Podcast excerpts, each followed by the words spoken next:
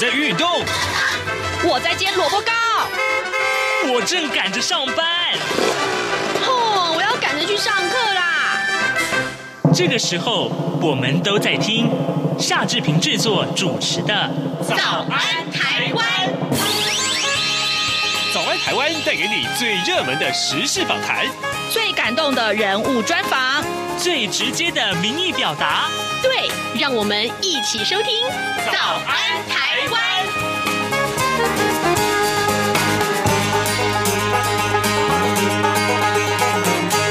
安，台湾！我是夏志平。今天是二零二零年的十二月十八号，星期五。今天呢，志平要带您探讨这个非常有意思的话题啊。最近呢，台北市的明伦社会国宅啊，社会住宅，啊，这好像引起了很大的争议。因为呢，他如果中签的话呢，呃，住进来一个月要花四万多块钱新台币。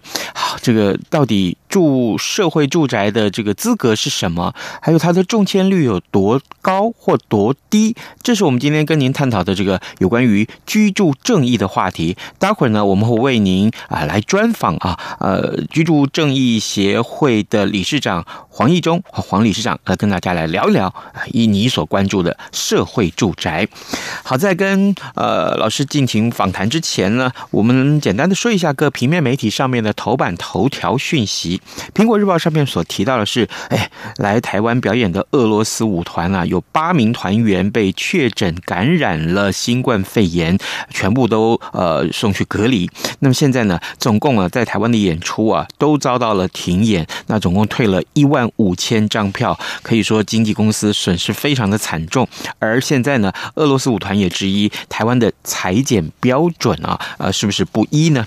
啊，另外联合报的头版头条告诉我们呢，呃央行总裁杨金龙他回应了美国把台湾列为呃这个汇率操纵国的这个观察国家啊，那么现在呢，呃，杨金龙的回应是说，哎，呃，你的宽松就是我们的挑战呐，啊，操纵汇率啊，不能从大国来看，当然要调节的，呃，当然这个杨金龙的说法是说，就就像川普的竞选口号“美国优先”一样，我们必须是台湾优先。好，这是呃联合报上面的头版头条讯息，自由时报上面呢所提到则是呃行政院提高奖励啊，加速都更啊，都市更新的都更，六层以上的危老建筑重建的话，容积奖励是一点三倍。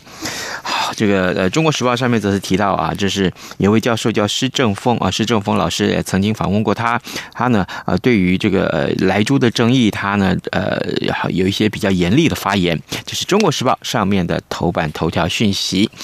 好的，现在时间是早晨的七点零三分十五秒啊，我们先进一段广告啊，广告过后马上就回到访谈单元来。哎，豆皮，你最近在干嘛？我最近很迷唐凤，他是今年 Open Book 好书奖的代言人哦。他讲过一句话：用一本本喜爱的书籍，确立自己的美丽与独特。哎，如果可以像唐凤一样聪明，这样的话多好。因为阅读可以让明天的自己比今天更厉害。打开书准没错。二零二零 Open Book 好书奖，打开来读，有人陪你。以上广告由文化部提供。早安，台湾，你正吃着什么样的早餐？吐司加火腿蛋，咬一口，然后收听中央广播电台。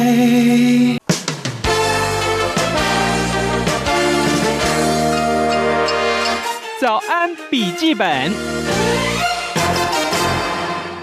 这里是中央广播电台台湾之音，您所收听的节目是《早安台湾》，我是夏志平。今天早上，志平跟您探讨这个话题呢，其实这一段时间以来，在媒体上呃抓到了很多很多人的眼光。为什么呢？大家都在骂，大家也都在讨论。我必说，这是热议吧？就是明伦社会住宅这个话题，到底他要不要租的租金是这么的贵呢？如果他真的租金，住到这么贵？呃，租得起吗？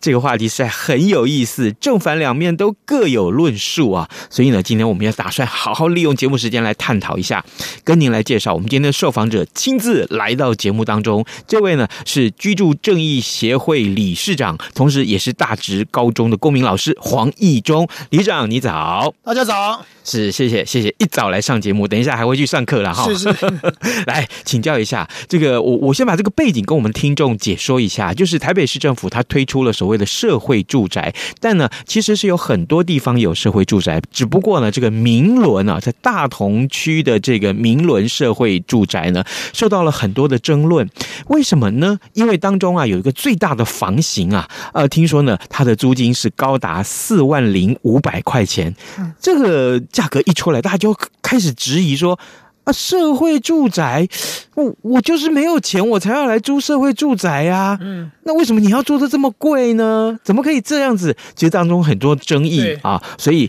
哎，呃，黄老师，我想请教你，其实这个争议有必要吗？然后，社会住宅什么样的人可以申请？这么贵，OK 吗？”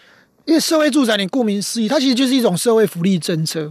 那既然是社会福利政策，想想当然了，就是说，谁会去？就是各位开细板扣，大家其实大家朋友讲，一般在市面上，你房租会租到一个月超过四万的，基本上。算享受生活了，是。即便是台北市哦，我们还不要讲非台北市哦，台北市以外，你会租到四万块，基本上就是在真的在享受。那即便在台北市里面哦，会月租到像我们这个世代，我我租房子租了二十年，嗯，会租到一个月四万块的，其实我朋友周遭朋友没有。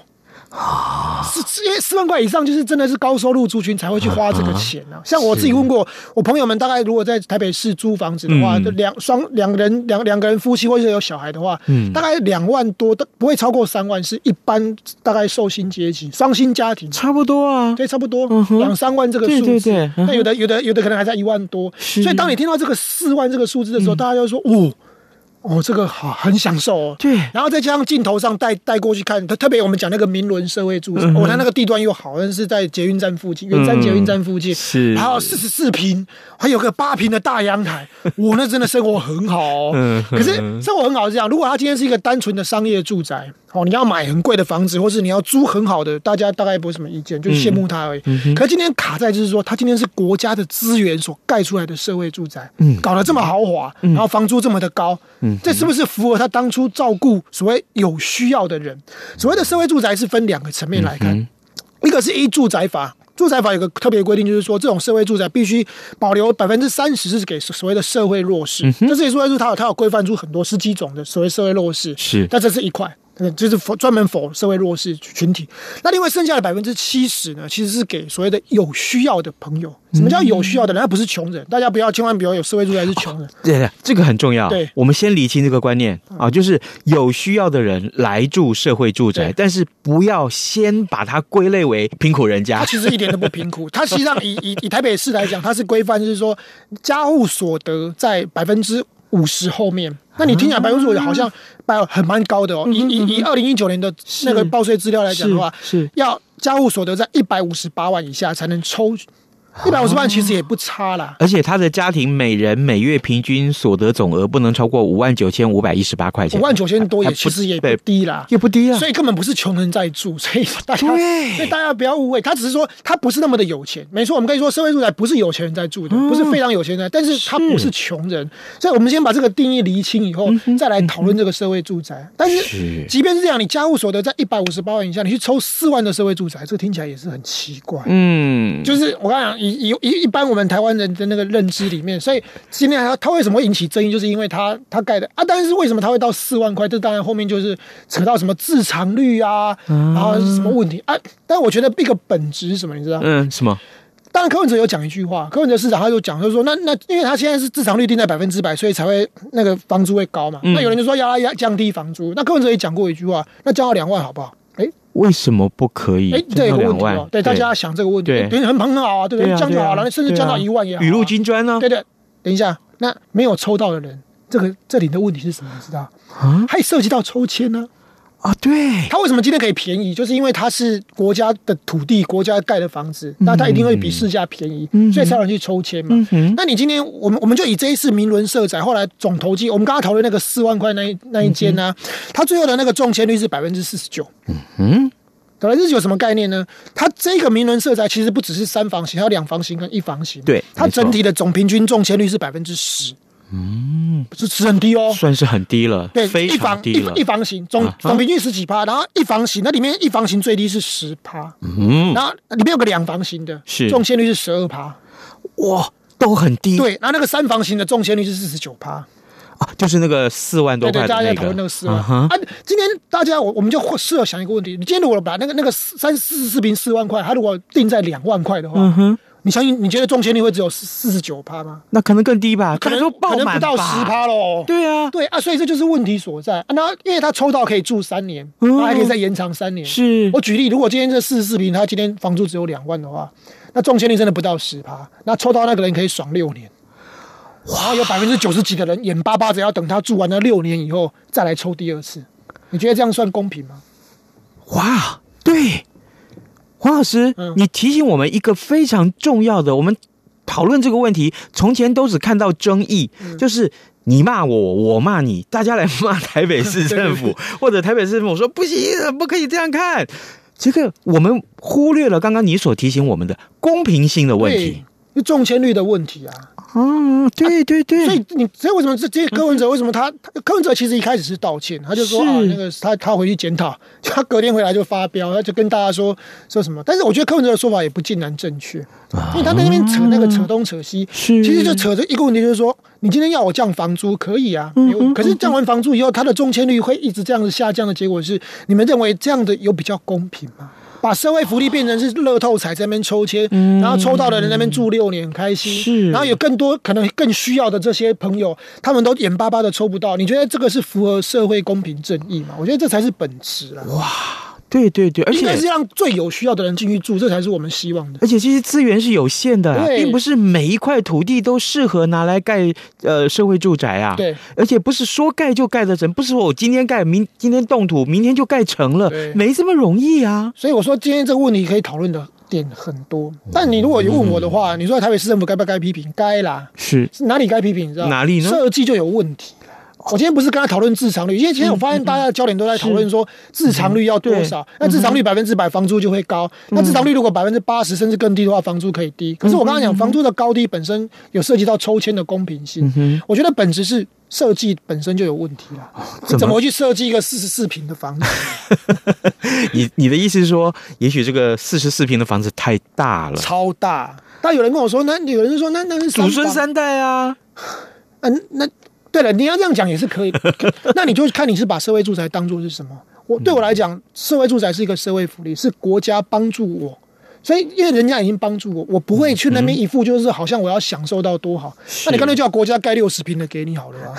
按照你的标准，那我只三代同堂，我可能六代要同堂了。我可以捷运盖远一点，我盖在山里面，有没有？那个深坑的山里面。当然，如果是市郊，你要盖大还可能。可是因为今天这但是讨论的是市区，因为它要便利性，它要方便你上下班，所以所以我自己觉得，我自己觉得社会住宅其实两房就可以。嗯哼。对，小两房啊！你说有人就说那两房，我我们是祖孙三代要住什么的？嗯，我刚刚已经讲了，社会住宅本身是一个社会福利，我们彼彼此必须要有妥协跟退让。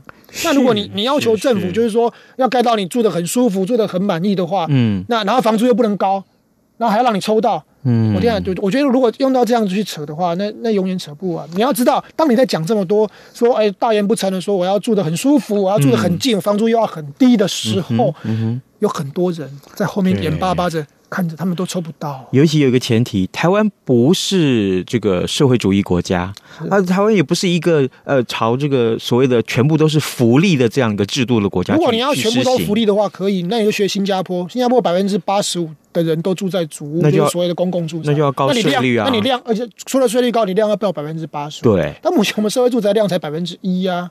所以在这个百分之一的资源底下，我觉得要怎么样去做资源的分配，这才是大家。像我相信大家的本质都是都是对的，就是说我们愿意帮助有需要的朋友，希望让大家在这个城市的拥挤又昂贵的房租底下有一个住的空间。是。可在这个住的过程中，你某种程度上，你是不是也要将心比心？当然。当你住在里面的时候，嗯、我要。像我自己都不好意思讲，像我就不能抽啊。嗯，双薪家庭就基本上就不太能抽。哦、公务员家庭基本上你只要是双薪家庭，因为我刚才讲，以台北市来讲，它的年嗯，嗯，嗯家务年所得是一百五十八万。是，如果是两个公务员家庭的话，基本上它是不能抽的。所以当你们在这边抽社会住宅，在那边争取很多的时候，其实你回头看。有很多，其实我说你说真的，我们收入有很好吗？也也没有到多好，但是我们不能抽，嗯、是 连资格都没有，我们连资格都没有。好，各位听众，今天早上志平为您邀请到居住正义协会的理事长，同时他也是大直高中的公民老师黄义忠来到节目当中，跟大家来解说最近大家最争议的这个有关于台北市政最大的争议点就是什么？就是明伦社会住宅。那大家为什么要争议？那坦白讲啊，争议点都在那呃四万块钱的租金哈，到底谁租得起？还有呢，如果真的租得起的话，我为什么要来啊？这个我的收入很高，那我为什么要来租房子？我为什么不干脆买房子就好了呢？事实上，这后面牵涉到很多社会的福利政策的问题，这个是一个面向。另外，还有就是台湾的这个社会住宅够不够？刚刚。呃呃，理事长也跟我们提到了相关的内容，就是很多的社会住宅的这个政策，其实到目前来看的话，我这样来说，我不知道正不正确，就是说啊、呃，台湾的社会住宅政策目前其实还只是要盖、要盖、要盖，然后盖了一些，盖了一些，也正好要出租，但事实上全面的落实还是不够的。哦，对，这个这是一个大问题啊。其实一个很根本的问题是土地都卖光了啦。你知道台湾在过去曾经有所谓的国民住宅条例，好几十年前，嗯嗯、然后其实大家都看到你周遭可能盖了很多国宅，有没有？嗯嗯。当时他们的政策是盖了用用政府的土地盖了国民住宅以后，提供给有需要的朋友，然后就他是连土地一起把它卖掉。嗯。所以这会变得很讽刺，你知道？因为最值钱的是土地，经过了几十年的滚滚来滚去以后啊，我举个例子。像以台北市来讲，在那个呃，有个叫成功国宅，在复兴南路捷运附近那个成功，一平现在卖到大概开价，就成交价大概一平是六六七十六十几万。哇，那一间大概三四十平嘛，两三千万，两三千万，你给我说是国民住宅？这还不是最瞎的，还有个更瞎，你知道在哪里吗？在台北市忠孝东路 SOGO BR4 百货公司旁边那个国宅，它叫正义国宅。是是是，它是全台湾最不正义的国宅。怎么说？它现在已经经过都更了嘛？它现在一平开价是我看到那个大概开价是一百八十万到两百万一平。啊，它的土地是政府的，当初是政府的，它是卖给当时的那个身份符合的国民住宅。你看，那这这些土地如果当初不要卖掉，他只要卖，他当初如果只卖地上权的话，土地没有卖掉的话，现在这些土地收回来，政府可以盖好多好多的社会住宅。对呀，就卖掉了。所以后来我们才废止了所谓国民住宅条例。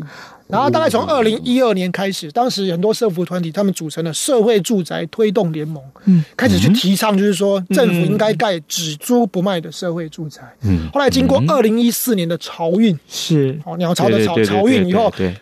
开慢慢变成是我们当时在呼吁很多，我我我当年有参加草运，开始呼吁很多政治人物要来做社会住宅，嗯，所以现在才变成是到二零二零年，所以大家各县市政府都说，哎、欸，我们盖了很多社会住宅，社会住宅变成好像是一种政见，就是说，哎、欸，我好像有照顾到弱势，是，可他的演进的历史其实是悲怆的一一一连串，其实是过去政府的政策的失败，然后到后来慢慢的才恢复比较正常，是。啊，但是因为土地都卖光了，所以。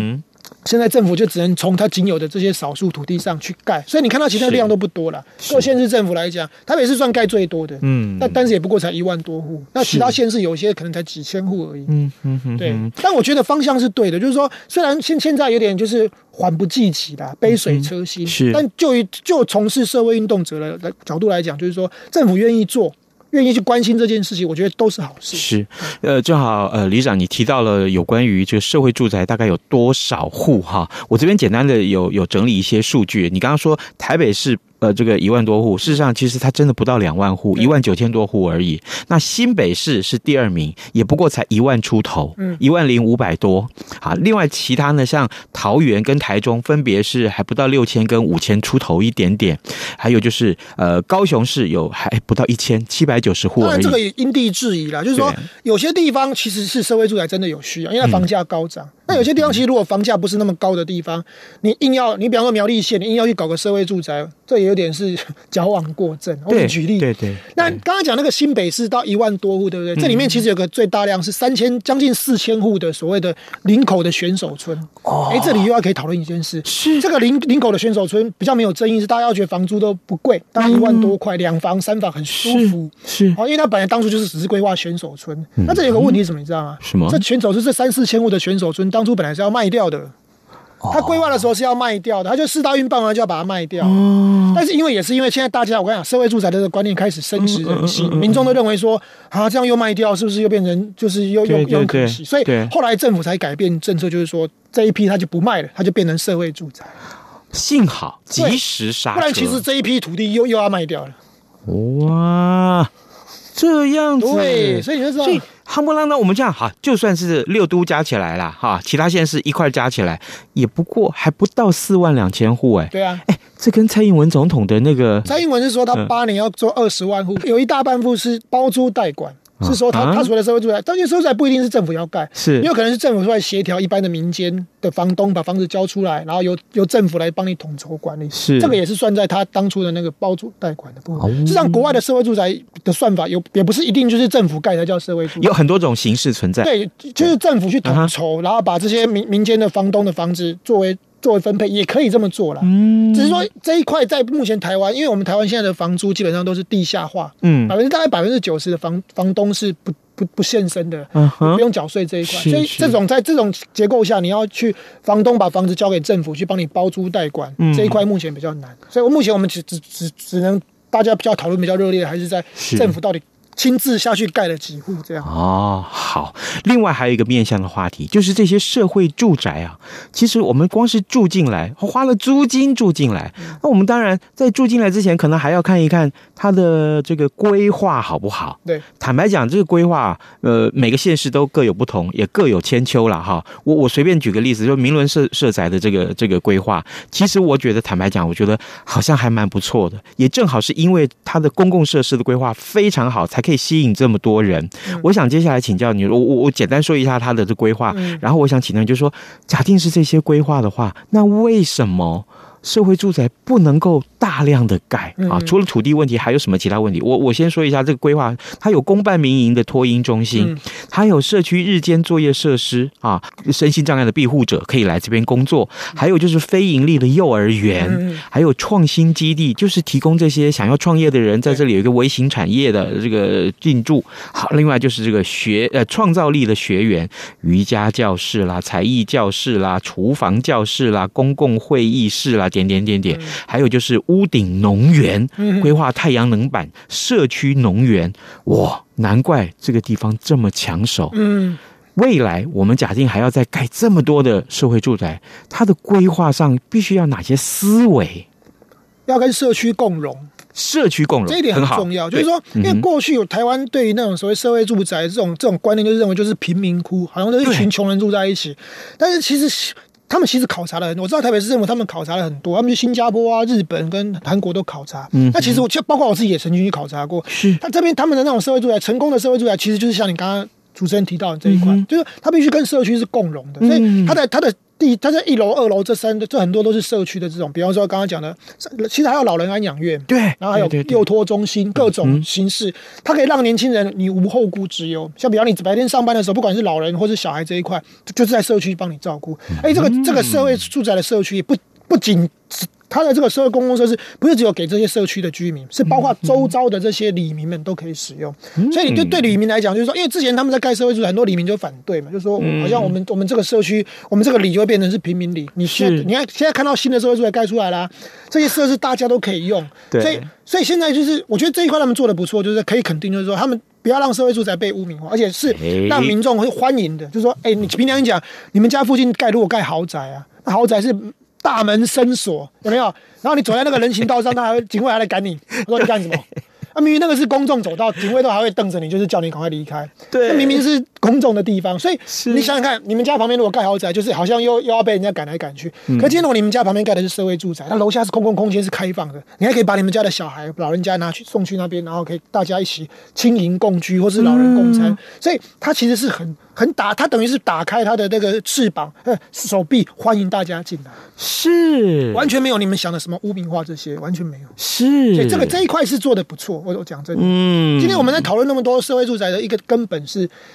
你社会住宅开放的这一块是要做得好，这这目前有，但是就是里面的规划，因为你只要你坪数只要大，你设备什么电子锁啦，你想得到那些什么智能设备都进来以后，嗯嗯嗯，它的那个建造成本高，当然反映在房租上。那我我自己觉得社会住宅的本身的里面其实就是简单干净就好。对你，你刚刚提到一点，我们没有讨论到，就是智能设备是越来越夯了，啊，越来越夯，你的那个成本就一定会高啊。是。我刚刚讲住社会住宅不是在享受，嗯嗯。如果我觉我觉得有时候住我们本身是将心比心，如果你是一副就是要来享受，嗯，我就是住社会住宅就是我的享，因为我抽到，嗯，我运气很好，我抽到了，嗯，有些还是用人头抽都不好意思讲，那里面还是很多人头在抽，对，好，总之你抽到了，嗯嗯，好，你就觉得这一切都是我的，我这都我应该的，我就是要用很低廉的房租享受到很高品质的服务，如果服务不好，我就要投诉你，我觉得这种心态，你只会让当初我们这些争取社会住宅的朋友会觉得心寒。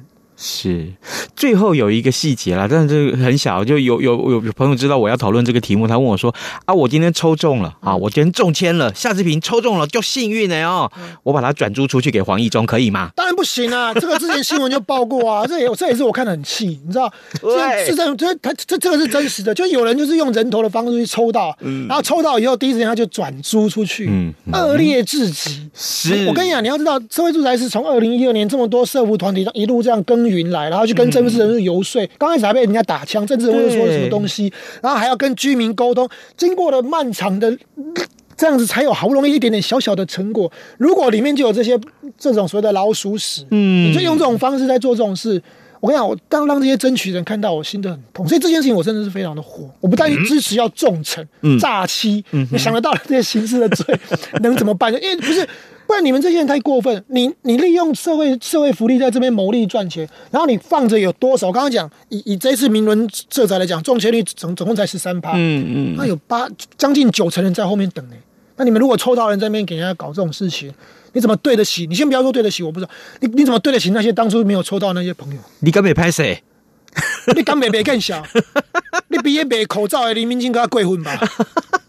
黑心到不像话了，我觉得这这一点真的是对，居民也要自律。就是说，如果你你今天是社会住宅的居民，你看到你你旁边或是你周遭，我觉得多多少少有人在那边认人头，你都看得出来。是，这个真的要马上检举，没错，你不能让。政府的一番好意变成是这种私人图利的一种牟利的工具。嗯哼，好，各位听众，今天早上志平为您邀请到居住正义协会的理事长，同时也是大直高中的公民老师黄义中来到节目中，为大家来探讨这个热门的话题。你是不是曾经看到明伦住宅啊？这个社会住宅，呃，租金这么高的时候，你曾经义愤填膺过？但请你先按下你的怒气，好不好？因为今天我们请理事长在节目中跟大家彻头彻尾好好的呃厘清了社会住宅的概念是什么。更重要的是，你要来享受这个社会住宅的时候，你必须付出哪些啊？你抽中签了嘛？你要付出哪些你的义务啊？你要遵守哪些规定？这个千万不要忘记。我们非常谢谢理事长跟我们的分享，谢谢你，谢谢，谢谢大家。早安，台湾。正吃着什么样的早餐？吐司加火腿蛋，咬一口，然后收听中央广播电台。早安，报马仔。好的，节目剩下呃最后一点点时间，我们来强调一下，呃，就是可能莱猪的争议啊，还有就是有关于社会住宅啊，甚至于像这个呃防疫的问题，可能还是这几天新闻的重点，请大家多多上中央广播电台的网站来呃点选收听或收看啊。那么呃当然了，呃我们也提醒大家，呃早安台湾节目呢已经上了 Podcast，呃所以你在 SoundOn 声浪啊，或者是 Google 的 Podcasts。或者是 Apple 的 Podcast 上面都可以找得到《早安台湾》。我们欢迎各位听众呢，随时可以啊点进去，然后呢订阅、按赞，然后呢分享啊，这一点对志平来说非常重要，因为这是鼓励我们呃做继续做好节目来呃跟大家分享很重要的一个途径。那当然了，如果你可以的话，你上到中央广播电台的官网收听啊《早安台湾》，也麻烦你帮我们按个赞。还有呢，就是在脸书上面，如果你呃收到邀请的话，也跟志平来按个赞，就是在这个呃《早安台湾》的呃粉丝页面上面，也帮我们按个赞，好不好啊？也帮我们分享，因为呢，呃，真的，我们也希望我们真心制作的这么好的节目，可以有更多的人可以收听或收看得到。下个礼拜我们还有这个直播，也请各位随时锁定我们的频道哦。好，今天节目时间到了，祝您有愉快的周末，下周一再见喽。反正过了十二点，好多一样被丢弃。